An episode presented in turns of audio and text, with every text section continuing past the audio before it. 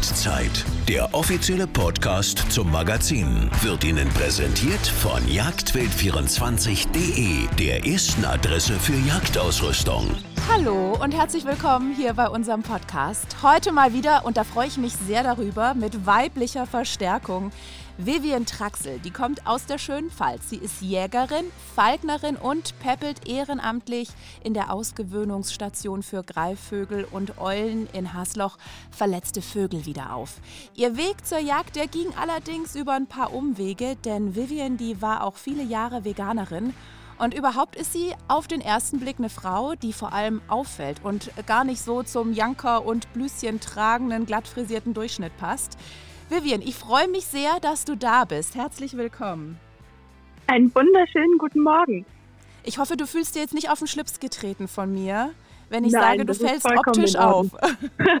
Wobei ich wahrscheinlich mehr Janker und Blüschen in der Garderobe habe als die meisten Damen. Aber ja, optisch gebe ich dir da definitiv erstmal recht. Okay, das ist auf jeden Fall spannend. Äh, man denkt ja eher, du bist so der Typ Lederjackenfraktion.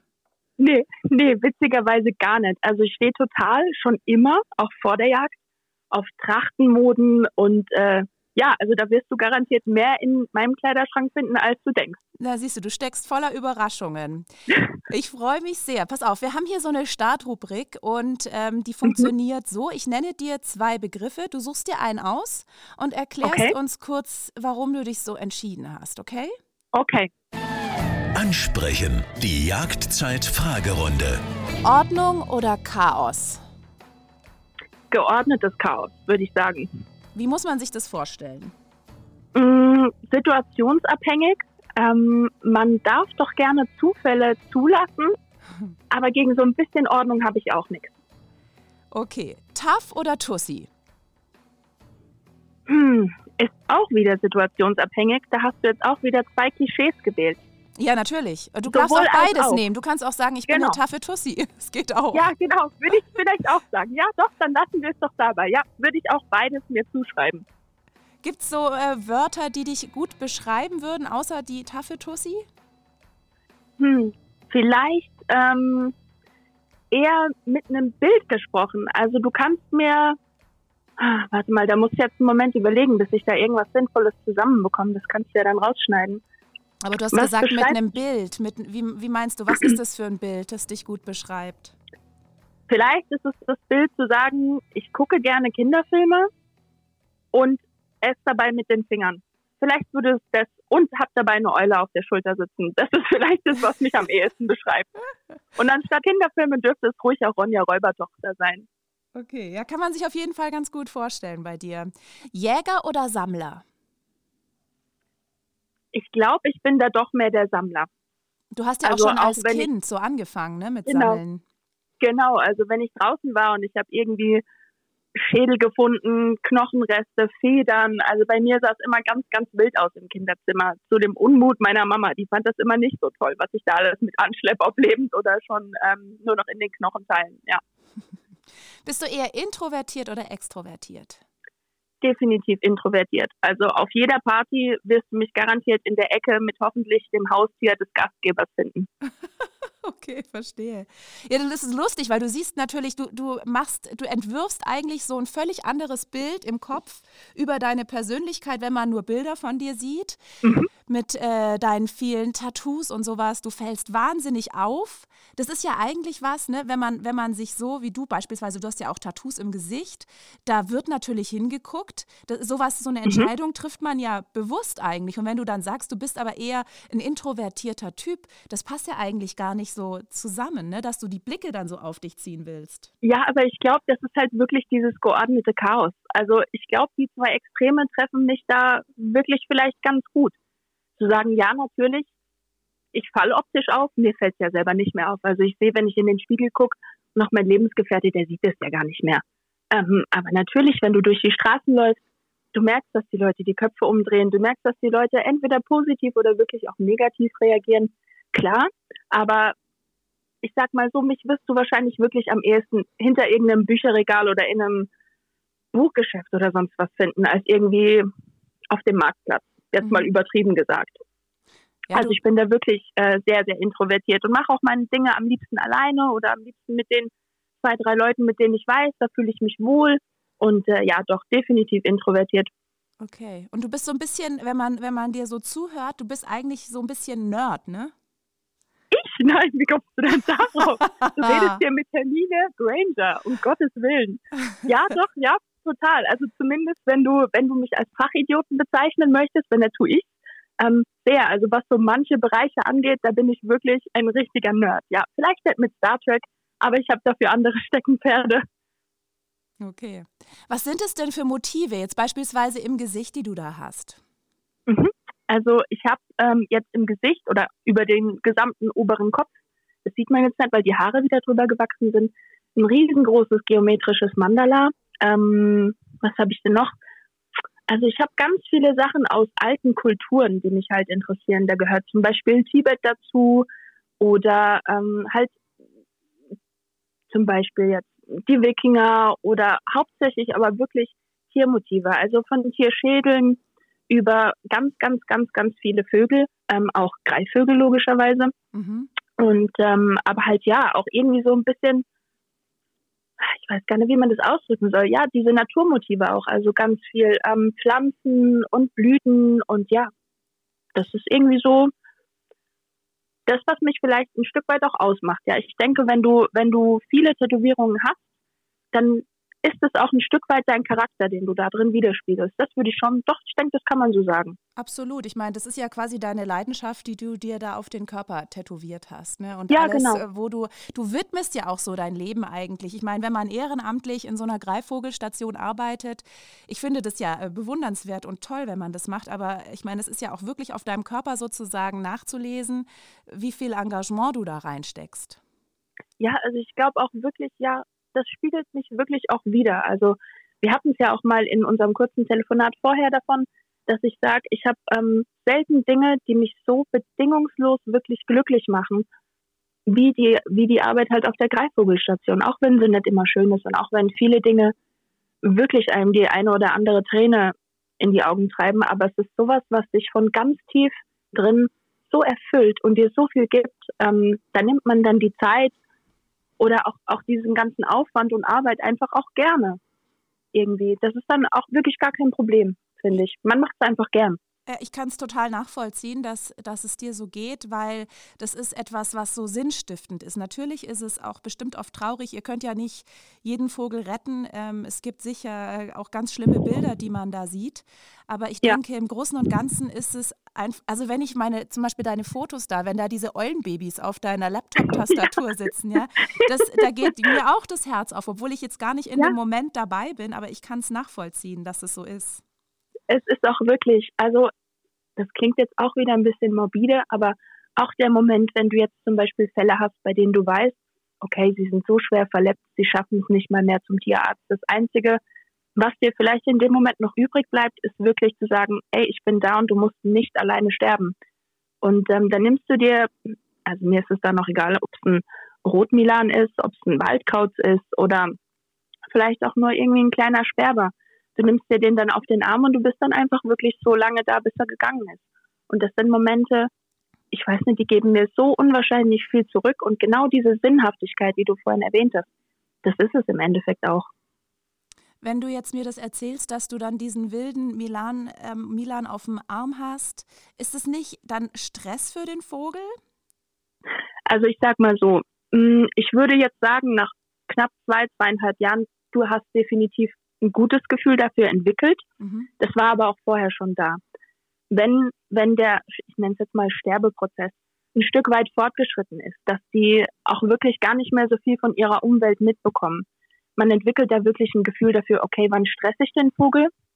Und wann ist es einfach so, dass man sagt, okay, vielleicht einfach ein Stück weit die Wärme, die kann manchmal auch einfach, indem du ihn auf eine Wärmflasche legst, kommen. Ähm, da und erleichtert ihm einfach vielleicht ein bisschen den Übergang. Das klingt verrückt. Ich glaube, da müsste man vielleicht auch einfach zwei, dreimal dabei sein, um das wirklich gut verstehen und vielleicht auch, dass ich es dann besser beschreiben könnte. Mm, aber ich habe nicht das Gefühl, dass du die da stresst, weil in dem Moment, wenn sie sterben, sind sie eigentlich so ruhig und so mit sich beschäftigt, dass da gar nicht mehr viel außenrum Wahrne also mhm. Wahrnehmung stattfindet für mich gefühlt. Aber ihr habt ja auch schon ganz viele Vögel retten können. Wie sind denn diese Momente für dich, wenn ihr die dann wieder in die Freiheit entlasst? Also es kommt ein Stück weit drauf an. Ähm, wenn du jetzt wirklich einen Jungvogel hast, den du aufziehst über Wochen, vielleicht ist es auch nicht so der schnellste und also im Lernprozess jetzt und der braucht vielleicht auch doch noch ein oder zwei Wochen länger, die er dann bei dir ist. Und du hast den wirklich von klein auf gefüttert und, und umsorgt. Und wenn du den dann rauslässt, dann machst du das natürlich auch so ein bisschen mit einem lachenden und einem weinenden Auge klar. Ähm, du wünschst ihm alles Gute und du freust dich, aber du, du vermisst sie natürlich auch noch zwei, drei Wochen lang natürlich. Okay. Du hast ja seit 2019 den Falknerschein. War das denn die genau. Voraussetzung, genau. um da zu arbeiten in der Greifvogelstation oder hast du es freiwillig gemacht? Ähm, es war so ein bisschen beides. Also für die Stationsleitung, sorry, war es natürlich gewünscht, dass du einen Falknerschein hattest. Die, die vorher die Stationsleitung gemacht hat, hatte auch keinen. Also es war beides. Ich wollte natürlich einfach fachlich das Bestmögliche an Voraussetzungen bieten für die, für die Arbeit, die du da leisten musst. Und ich denke, es war auch die richtige Entscheidung, ähm, den Falknerschein vorher zu machen. Mhm. Auf jeden Fall. Hältst du denn dann auch Privatvögel? Nein, ähm, außer meine Gartenvögel, die ich fettfütter, um Sperber und alles Mögliche anzulocken. Nein, einfach weil mir auch die Zeit fehlt. Also ich finde, Weibsjagd ist ein ganz, ganz spannendes Thema, aber ähm, ja, ich muss wirklich einfach ehrlich gestehen, mir fehlt die Zeit. Also du bist so eingespannt mit deiner Arbeit, mit der du Geld verdienst, mit dem Ehrenamt und noch gefühlt 500 anderen Projekten, dass ich einfach nicht die Verantwortung übernehmen möchte, ähm, wenn ich weiß, dass ich es zeitlich nicht aufbringen kann. Wäre natürlich schön. Vielleicht kommt es doch irgendwann, wenn sich da manche Dinge vielleicht ein bisschen einspielen oder ändern. Aber momentan sehe ich da einfach nicht den zeitlichen Rahmen gegeben für leider. Mhm, okay. Du bist auf jeden Fall ein äh, ganz besonderer Mensch. Bei dir ist es nicht so 0815. Du bist jetzt kürzlich umgezogen, aber du hast ja auch schon mal mitten im Wald gelebt. Wie, ja. wie war das denn? Also im Wald, ähm, äh, hast du dir da ein Tippi gebaut oder, oder eine Jurte oder hattet ihr da ein Häuschen? Wie war das? Also ähm, ja, ich sage dann immer so gern, naja, andere machen nach dem Abi so ein Jahr Work and Travel. Ich habe halt gemeint, ich muss fünf Jahre Off-Grid im Wald leben. Ähm, also das war ein Mini-Häuschen, 30 Quadratmeter und halt ähm, ohne Wasseranschluss, ohne Heizung. Und ähm, ja, da besteht ein Großteil deines Tagesablaufs irgendwie wirklich da drin die Grundbedürfnisse zu decken. Also sei es, du musst Wasser schleppen, du musst Wasser holen, du musst Feuerholz hacken, ähm, du musst auch ein Stück weit vielleicht an Selbstversorgung denken über den Garten oder über einfach Lagerungsmöglichkeiten oder eine Lagerhaltung, die du dann halt betreibst. Ähm, ja, war super spannend, weil du halt einfach auch sehr, sehr viel mit der Natur lebst. Also wenn es jetzt heute schneit und stürmt, dann hast du halt auch keine Möglichkeit rauszugehen und dann musst du gucken, dass dein Feuerholz vorher schon so weit gehackt war, dass du am nächsten Morgen was hast, um den Ofen anzumachen. Sonst sitzt du halt bei fünf Grad mitten im Wald und du frierst. Das ist halt nicht einfach mal den Regler von der Heizung hochdrehen und ach, du hast es mollig warm. Ähm, also es war eine schöne Selbsterfahrung, diese, ja, ich nenne es mal Selbstkasteiung, aber auch einfach ein Stück weit zu sehen, okay, wofür waren oder sind wir Menschen eigentlich mal gemacht oder an was können wir uns eigentlich alles anpassen? War eine schöne, war eine wirklich schöne Zeit. So extrem der Natur ausgesetzt zu sein und auch so in der Natur und mit der Natur zu leben, war wirklich, wirklich schön. Würdest du dich selber als Aussteigerin bezeichnen oder kommst du jetzt gerade wieder so ein bisschen zurück? also ja, ich glaube geistig, du kriegst den Hillbilly, denke ich, wahrscheinlich nie aus mir raus. Aber jetzt mal so unter uns, so eine Waschmaschine, das ist schon Wahnsinn, ne? Also jetzt mal ehrlich. Also auf den Luxus habe ich fünf Jahre lang verzichtet. Das ist schon cool. Oder so eine frische Wasserdusche, das hat schon was. Ja, also wir, vielleicht wir werden auch, auch alle älter. Vielleicht liegt es auch daran, genau. ne? genau. Also ja, doch ein Stück weit von beidem. Sagen wir mal so, ich könnte beides und es ist ein schönes Gefühl, dass man weiß, das geht so und das geht auch mit ein bisschen mehr Komfort, kann man sich dann doch auch schnell wieder leider anpassen, ne? Genau. Was ja bei dir, finde ich, auch ganz spannend ist, dass du vegan gelebt hast, viele mhm. Jahre. Mhm. Ähm, wie kam es denn überhaupt dazu, dass du dich dazu entschieden hast, dass du keine tierischen Produkte mehr konsumieren möchtest? Also da muss ich ein Stückchen weiter ausholen. Ähm, das hat damit angefangen, also nach dem Abitur war es bei mir so, ja, okay, du bist ganz gut in Bio, du hast da irgendwie ein gutes Verständnis für die Zusammenhänge. Studium kam für mich nicht in Frage, weil einfach die finanziellen Mittel gefehlt haben. Und äh, aber der Entschluss zur Naturwissenschaften blieb halt. Und dann dachte ich, na gut, dann machst du halt eine Ausbildung als Biolaborant. Dann habe ich mir vielleicht auch nicht die beste Branche, zumindest für mich, ausgesucht. Ich bin in die Pharma gegangen und habe dort meine Ausbildung absolviert. Und ganz ehrlich, mit dem Thema Tierversuche, also das ist für mich heute auch noch ein rotes Tuch, das hat mich nachhaltig geprägt. Also da, da kam der Wink mit dem Vegan oder da kam die, der Entschluss mit dem Vegan-Sein wirklich her. Und ähm, es war für mich einfach die einzige Möglichkeit, damit irgendwie klarzukommen. Und ähm, ja, wie gesagt, ich habe meine Ausbildung absolviert. Das Vegan-Sein blieb danach noch eine ganze Zeit lang. Aber irgendwann kam halt auch für mich der Moment, wo ich gesagt habe, okay, wenn ich jetzt so in meinen Körper hineinfühle, es fühlt sich irgendwie nicht mehr gut an. Es fühlt sich für mich persönlich nicht mehr gesund an. Mhm. Und dann dachte ich, okay, hm, vielleicht versuchst du es mal wieder mit ja, Fleischkonsum, aber jetzt willst du ja nicht einfach in den Supermarkt gehen. Ja, also habe ich mir ein da war ja eine lustige ja? Geschichte, ne? wie du ähm, quasi das erste Mal so diesen ganz starken Impuls gespürt hast, dass du Fleisch ich wusste, brauchst. dass du da drauf achtest. Ja, muss ich. Ich muss das tun.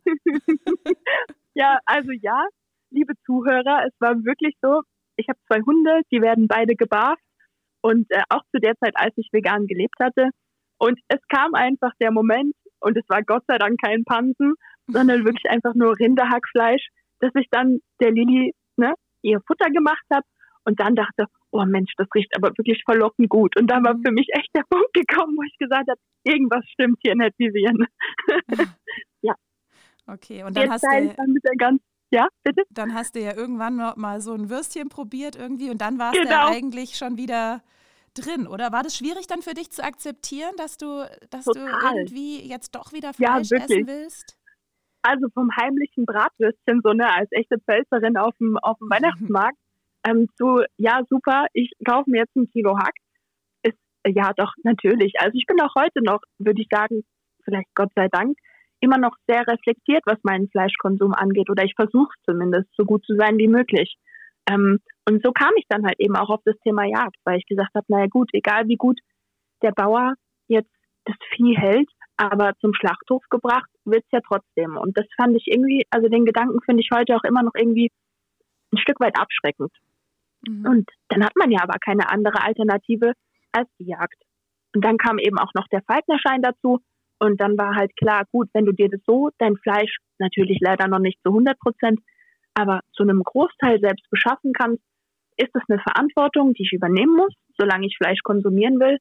Und die nehme ich dann aber auch gerne in Kauf. Zu sagen, okay, ich mache ich weiß von Anfang bis Ende, wie ich es gemacht habe und ich muss mir abends ins Gesicht schauen können oder ich muss abends in den Spiegel gucken können und damit einverstanden sein. Und solange ich das bin, kann ich das auch betreiben. Mhm. Aber also, es ist schon irgendwie ein krasser Schritt, finde ich. Also du hattest ja auch, glaube ich, familiär nicht so viele Berührungspunkte mit der Jagd, oder davor?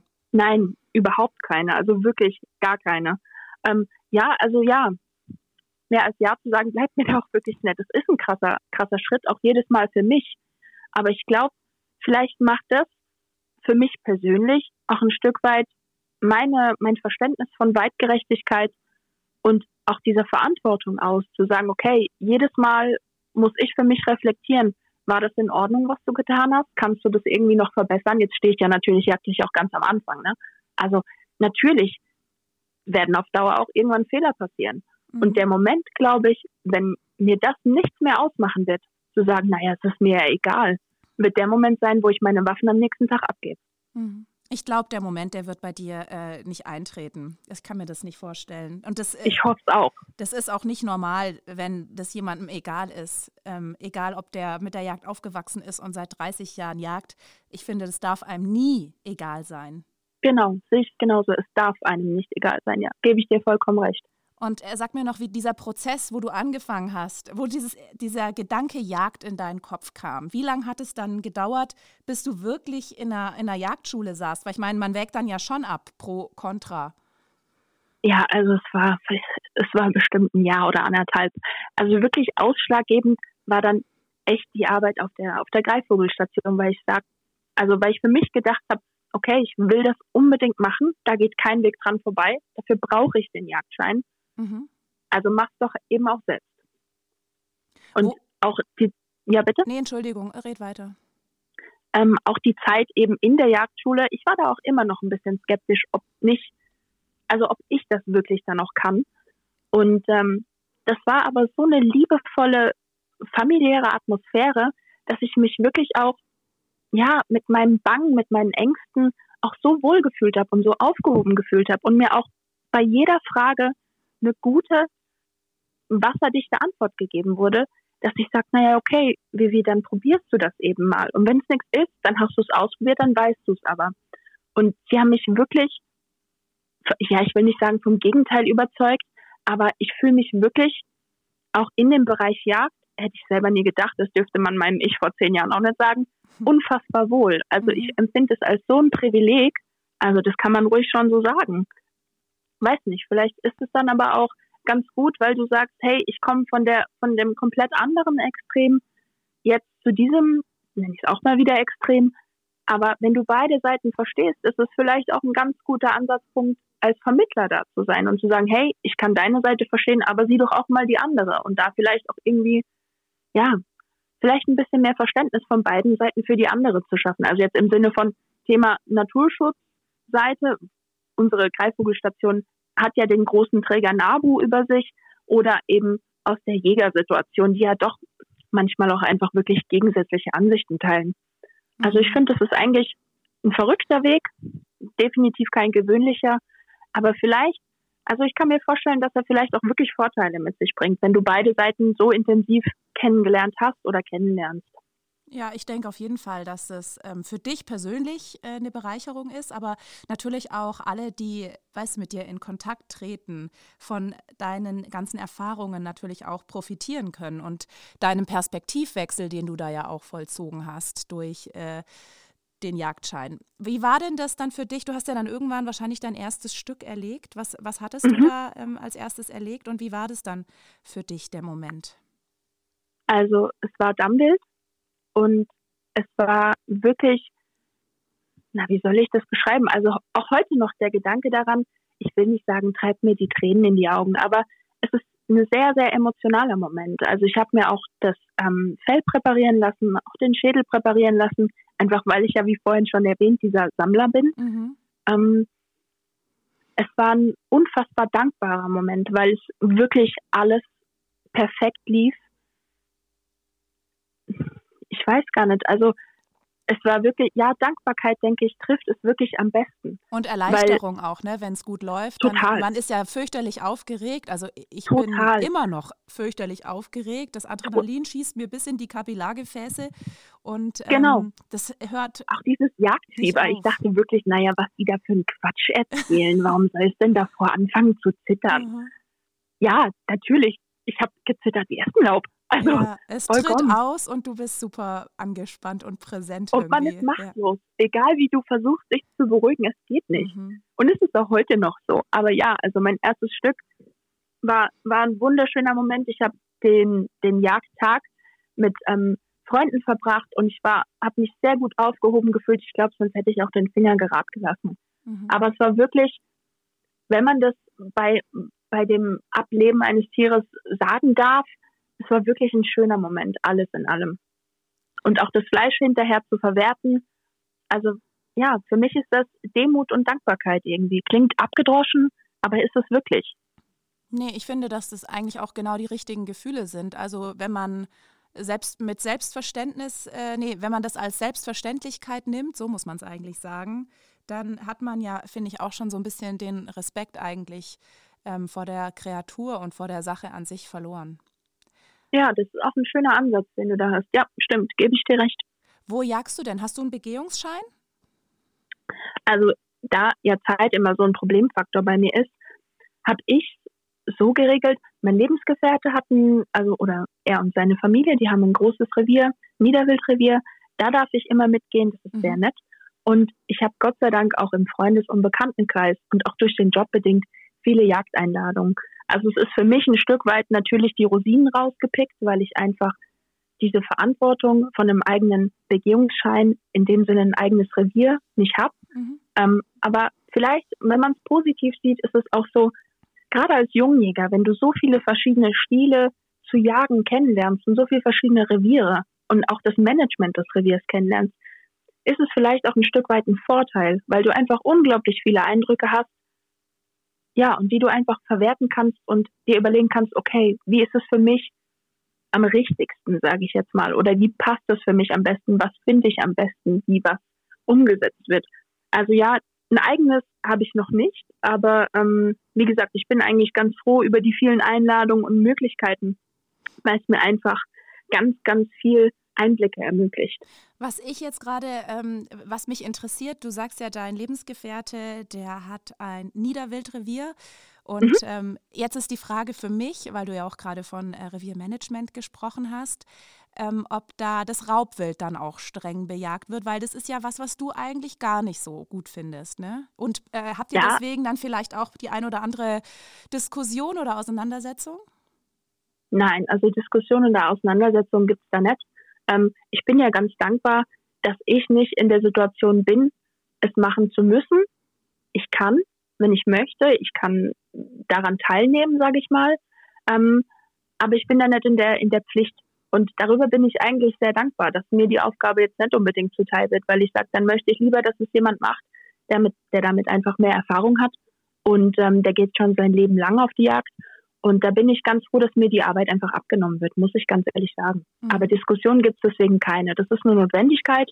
Gerade ich, die ja im Bereich Vogel, Vogelschutz auch arbeitet, verstehe natürlich die Notwendigkeit auch. Aber ich bin froh, dass ich die Arbeit nicht machen muss. Mhm. Ja, ich verstehe das Dilemma schon, muss ich sagen, weil ich, ich Füchse auch wahnsinnig toll finde. Und also ich bejage sie, wenn dann überhaupt nur im Winter, weil dann kann ich sie wenigstens mhm. streifen und den Balk verwerten. Aber ich genau. mache es nicht gerne. Ich, eigentlich habe ich es richtig dick, weil ich Füchse toll finde einfach. Aber ich weiß natürlich auch, dass es eine Notwendigkeit gibt, sie zu bejagen in, in gewissem Maße. Aber ich verstehe das Dilemma, in dem du da bist. Was mich noch interessiert bei dir, ähm, wenn du sagst, du wirst oft eingeladen, bist du jemand, der gerne ähm, dann auch zu Gesellschaftsjagden geht oder magst du es lieber dann so ganz für dich und ruhig, wenn das Wild vertraut kommt im Einzelansitz? Also auch wieder beides. Ich mag den klassischen Ansitz total gerne, einfach weil du dann morgens packst du so deinen Rucksack, du packst deinen Tee ein und dann setzt du dich dahin und das ist auch so eine Ruhe, die sich da einstellt, so ein innerer Frieden. Und du beobachtest erstmal, also ich finde das sehr, sehr schön. Ähm, ich mag aber auch Beispiel diese klassischen Drückjagdsituationen auch sehr gern. Ich bin dann vielleicht nicht die, die direkt am Lagerfeuer jetzt den Alleinunterhalter spielt, mhm. aber auch gerade das, das Schüsseltreiben hinterher. Ich finde gerade auch dieses, ja, das Brauchtum ein Stück weit eben auch sehr schön. Also ich mag beides. Ich hoffe, dass es dieses Jahr wenn sich der ganze Trubel da jetzt wieder ein bisschen legt oder sich ein bisschen verändert, dann auch wieder vermehrt einfach dieses, dieses Gesellschaftliche dann wieder kommt. Also das habe ich dieses Jahr schon, oder das letzte Jahr besser gesagt, schon ein Stück weit auch vermisst. Ja, und ich meine, du bist ja auch unmittelbar beruflich betroffen. Du hast ja ein äh, Tattoo-Studio, ne? Genau, also das sowieso, ja. Für mich ist das, und ja, natürlich darf man den gesundheitlichen Aspekt, da höre ich jetzt schon wieder die Leute schreien, nicht außer Acht lassen. Das tue ich auch nicht. Aber es ist einfach de facto so, dass es für mich zum Beispiel wirtschaftlich eine Vollkatastrophe ist. Mhm. Ja, äh, keine Frage. Also ich meine, du hast jetzt ja null Einkommen. Ähm, du Null und aber, das schon seit ja, Monaten. Ja, aber ja. du siehst ja auch das Positive. Du hast zu mir im Vorgespräch gesagt, du hast so viel Zeit in der Greifvogelstation zu arbeiten und das genießt du ja eigentlich auch, ne, dass du jetzt halt eigentlich Zeit geschenkt bekommst. Genau, also man macht definitiv das Beste draus. Auch jetzt mit dem Umzug. Wir haben jetzt hier ein Haus und einen riesen Garten zu renovieren. Also ich habe mehr als genug zu tun. Ne? Also da will ich überhaupt nicht maulen. Ähm, und auch für die Vögelchen so viel Zeit zu haben, ist wunder, wunderschön. Hast du denn eine Lieblingsaufgabe an der Greifvogelstation oder findest du alles schön? Mm, also alles finde ich nicht schön, das wäre gelogen. Da jetzt ähm, immer die Käfige sauber zu machen, ist jetzt natürlich nicht die Lieblingsarbeit, aber es gehört dazu. Mhm. Hm, was mag ich denn am liebsten? Also am allerliebsten mag ich wirklich die verrückten kleinen Jungvögel. Das ist, das ist so unfassbar süß. Wenn du, die sind ja dann noch so klein, die können ja noch nicht selber atzen und dann nimmst du sie eigentlich zum Beispiel in Staubsaugerkartons und Umzugskartons einfach mit nach Hause. mhm. dass du sie wirklich rund um die Uhr betreuen kannst. Und dann hast du halt auch mal das Bad vollstehen mit sechs oder acht Kartons schreiender kleiner Würmchen, die rund um die Uhr gefüttert werden wollen. Also es ist wirklich verdammt süß. Und dann natürlich musst du jeden auch mal rausnehmen, gucken, sind alle gesund. Und dann hast du vielleicht auch mal den Moment, dass du auf der Couch vier kleine Turmfältchen rumrennen hast mhm. oder zwei Waldkreuze, die sich in deinen Haaren Nester bauen. Also es ist wirklich, ich, ja doch, ich muss sagen, ich bin da wirklich parteiisch. Die Jungvögel sind einfach am niedlichsten. Ich glaube, Aber die schönste Arbeit ist das Ausbildern. Ja, Auswildern? wenn du einfach den, mhm. ja, wenn du einfach den Erfolg siehst. Also die Jungvögel kannst du ja auch auswildern, dann hast du ja doppelt gewonnen. Aber ja, natürlich, also der meiste Lohn vom Herzen her gesehen für deine Arbeit, der kommt beim Auswildern, definitiv. Aber die Kleinen sind halt schon wirklich süß. Du, was ist denn das für ein Radius, aus dem diese Nestlinge jetzt beispielsweise zu euch gebracht werden? Ich habe in meinem Leben noch nie einen Eulennestling gesehen. Also ich, ich frage mich das auch. Ich bin jetzt auch schon mein Leben lang irgendwo im Wald unterwegs. Aber mir ist Gott sei Dank auch noch keiner in die Hände gekommen. Ähm, der Radius ist wirklich total verrückt. Wir hatten schon Leute, also natürlich sagen jetzt mal so 100, 150 Kilometer ist durchaus normal, je nachdem, wie weit die Leute eben auch bereit sind zu fahren. Wir selbst holen keine Vögel ab. Mhm. Ähm, das würden wir zeitlich gar nicht schaffen. Mhm. Aber wir hatten wirklich auch schon Leute, die aus Dänemark oder aus Spanien angerufen haben, die vielleicht dann auch Urlauber dort waren. Ja, ich meine, du kannst jetzt den, den Waldkauz halt in deinem Koffer mit rübernehmen, aber das fand ich total verrückt, dass die dann wirklich hunderte von Kilometern weiter anrufen und dann irgendwie erwarten, dass du jetzt da schnell rüberfährst und den mal abholst. Mhm. Ja, und aber weißt du, was ich mich frage auch ist, eigentlich heißt es ja immer, ähm, wenn man, also jetzt bin ich halt hier ja auch, ähm, habe einen Begehungsschein im Revier und könnte mhm. dann einfach meinen Schwiegervater anrufen, wenn ich einen Nestling finde. Ähm, eigentlich muss man ja, wenn man so ein Wildtier findet, äh, den Jäger kontaktieren, meines Wissens. Aber dann bringen euch quasi Privatleute diese Nestlinge, oder wie läuft das? Genau, also natürlich haben die rein gesetzlich streng genommen ähm, Beförderungsverbot. Mhm. Aber ich würde jetzt einfach mal sagen, da drückt jeder ein Auge zu, weil es im Endeffekt ja natürlich um, um das Wohlergehen des Tieres geht. Ähm, wenn du jetzt eine Eule hast, die unterliegt ja nur dem Naturschutzgesetz, die ist ja im Jagdrecht nicht aufgenommen. Ähm, von daher gibt es da auch nochmal einen Unterschied. Aber es ist wirklich so, also wir haben natürlich auch Kontakt zu den ganzen Jägern außenrum und die bringen uns dann auch sozusagen die, die Schützlinge weiter die sie selber abgeliefert bekommen haben. Also das kommt auch vor, aber meistens rufen die Leute einfach wirklich direkt an. Vielleicht hat es auch ein Stück weit leider mit dem negativen Image einfach der Jagd noch bei manchen zu tun, die dann wirklich einfach so viel Vorurteile haben, dass sie sagen, oh nee, da rufe ich lieber direkt in der Greifvogelstation an, wer weiß, was mit dem Kleinen sonst passiert. Weiß nicht, was für abstruse Vorstellungen die manchmal haben. Mhm. Okay. Und Träger der Station, hast du ja vorhin schon selber gesagt, ist ja der NABU. Da rollen viele Jäger gleich mit den Augen, wenn, wenn sie NABU mhm. hören. Verträgt sich denn deine Art zu jagen mit den Prinzipien des NABU? Also ich sag mal so, ganz kurz zu dem, der NABU ist, also ja, der ist unser, unser Schirmherr, sage ich mal, aber wir tragen uns prinzipiell komplett selbst. Also wir mhm. finanzieren uns nur aus Spenden und aus den Mitgliedsbeiträgen der Ortsgruppe. Also wenn es jetzt ganz hart auf hart kommt, was in der ganzen, in der ganzen Zeit unseres Vereins oder unserer Station noch nie vorkam, dann würde der NABU eingreifen. Aber da ist mir nur wichtig, wir tragen uns selbst. Ähm, aber hm, verträgt sich das mit den Prinzipien? Ist natürlich jetzt auch wieder schwierig, äh, in welchem Bereich du es siehst.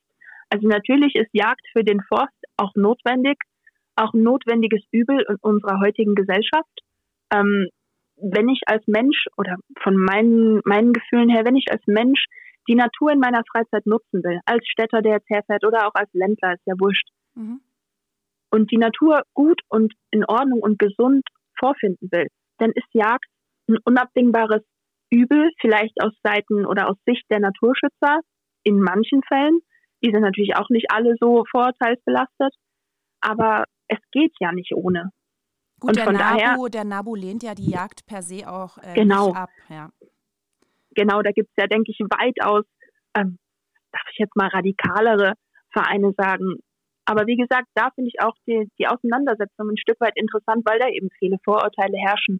Aber prinzipiell würde ich sagen, verträgt sich die Jagd mit diesen Verbänden definitiv. Vielleicht ist es einfach nur ein Stück weit die Außenwirkung oder die, die Meinung nach außen, die man nicht so vertreten darf, weil dann viele Leute abgeschreckt sind, weil einfach in, in den Köpfen vielleicht der meisten jagdfernen Leute auch irgendwie nur das eine oder nur das andere existieren kann, mhm. weil eben das Vorurteil da ist, dass Jagd gar kein Naturschutz wäre.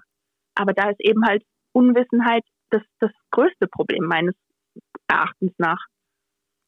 Dankeschön, Vivian, bis hierhin schon mal. Wir haben noch eine kleine Schlussrubrik. Ja. Wildes Durcheinander.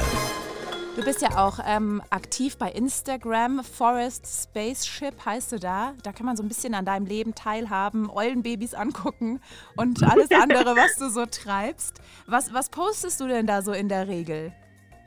Also meistens sind es irgendwelche verrückten Bilder von, von unseren kleinen Schützlingen.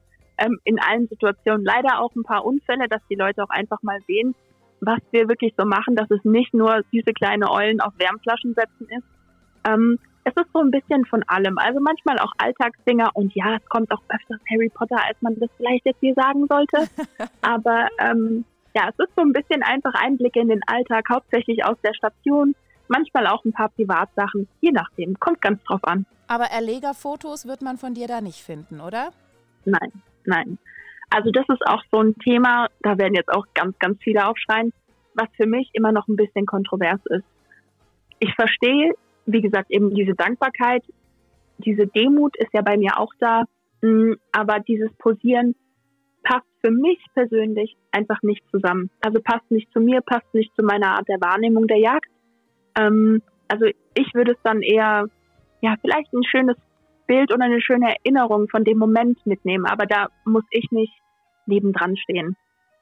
Aber ich sag dir, du ja. stehst da auch nicht ähm, alleine damit da. Also gerade der äh, Deutsche Jagdverband oder sowas, die raten da auch dazu, das wohldosiert oder gar nicht einzusetzen. Von daher ist es jetzt nicht so, dass du da die große Exotin bist. Aber mich hat da jetzt schon deine Haltung natürlich interessiert, die du dazu hast.